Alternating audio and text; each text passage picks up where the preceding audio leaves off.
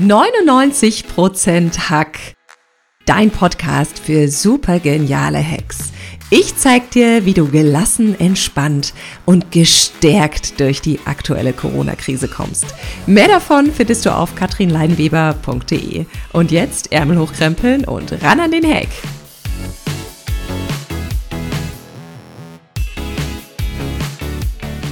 Herzlich willkommen zum Podcast 99% Hack und zum heutigen Podcast Special How to Hack Corona oder Hacks in Zeiten von Corona. Mein Name ist Katrin Leinweber und ich bin deine Gastgeberin für diesen Podcast.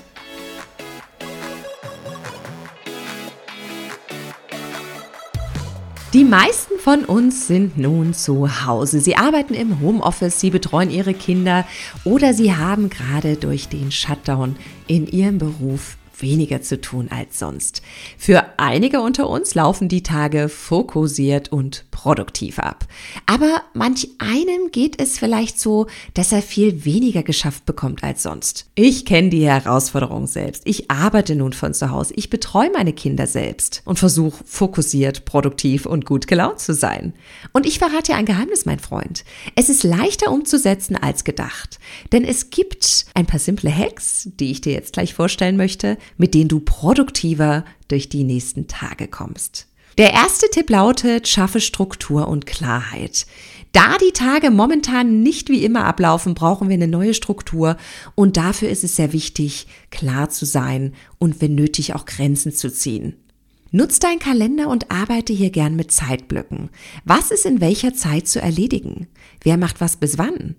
Das klingt jetzt vielleicht unheimlich strikt und unflexibel, aber in einer Zeit, in der viel Flexibilität von uns allen gefordert wird, gibt eine klare Struktur unheimlich viel Halt. Hol dir alle mit ins Boot, mit denen du im Haushalt zusammenlebst und stimmt eure Zeitpläne miteinander ab.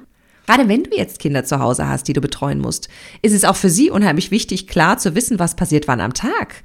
Wann hat Mama oder Papa Zeit für mich? Plane in deinem Zeitplan auch deine Pausen ein. Egal, ob es die Mittagspause oder Kaffeepause ist. Ich versuche jede Stunde eine Pause zu machen, auch wenn sie nur so kurz und klein ist. Das heißt, ganz egal, was ich gerade tue, ich stehe auf, nehme zehn tiefe Atemzüge, bewege mich, hole mir ein Glas Wasser und setze mir für die nächste Tätigkeit eine Intention. Zum Beispiel, ich werde in dieser nächsten Stunde das Konzept fertig machen. Du bist in deiner Pausengestaltung natürlich wesentlich flexibler, als wenn du zum Beispiel im Office bist. Nutz die Möglichkeit, ein Powernap zwischendrin zu machen, eine Runde spazieren zu gehen, vielleicht ein kurzes Stretching einzulegen, kurz die Augen zu schließen und zu meditieren.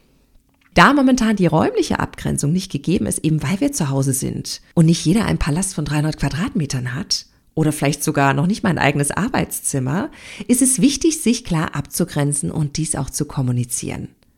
Das kann zum Beispiel so aussehen, dass du sagst, ich arbeite von neun bis elf, das ist meine Zeit, da möchte ich von niemandem gestört werden. Danach bin ich für euch da. Denk auch daran, dass diese klare Abgrenzung nicht nur zu den Leuten, mit denen du zusammenlebst, wichtig ist, sondern auch zu deinem Handy und zu den Medien. Ich habe es mir zur Gewohnheit gemacht, die Nachrichten, die sozialen Medien und Co erst am Nachmittag zu checken. Damit habe ich in den Zeiten, in denen ich produktiv werde, meinen Fokus für die Dinge, die ich vorantreiben will.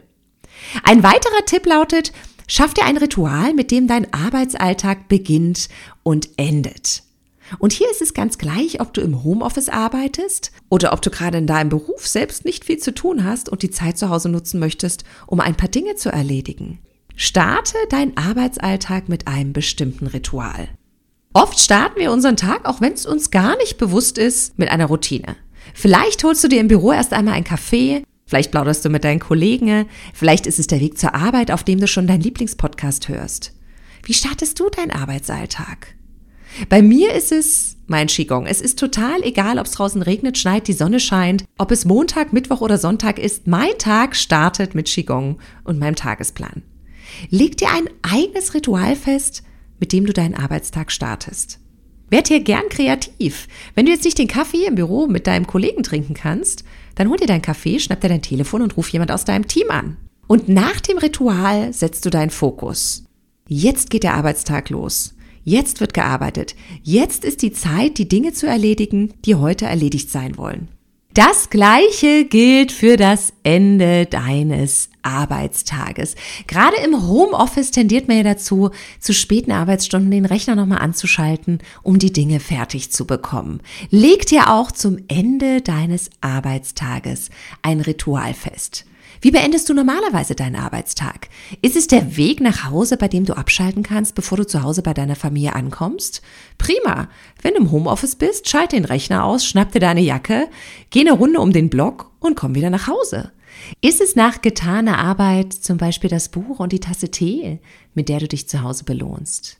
Leg dir ein Ritual fest, mit dem du deinen Arbeitstag startest, um produktiv und fokussiert Dinge zu erledigen und ein Ritual, mit dem du deinen Arbeitsalltag auch beendest, um dich danach zu erholen und die Grenzen zwischen Arbeit und Privatleben nicht verschwimmen zu lassen. Leg dir bewusst ein Ritual für den Anfang und das Ende deines Arbeitstags fest. Damit bekommt dein Tag mehr Struktur und du fokussierst dich innerlich auf das, was als nächstes kommt. Entweder das produktive Arbeiten oder deine Erholung. Probier die Hacks aus und lass mich gern wissen, wie es dir damit geht. Wenn du noch einen Tipp hast, wo du sagst, Katrin, der ist für mich und vielleicht auch für all die anderen wahnsinnig hilfreich in dieser Zeit, schreib ihn mir gern.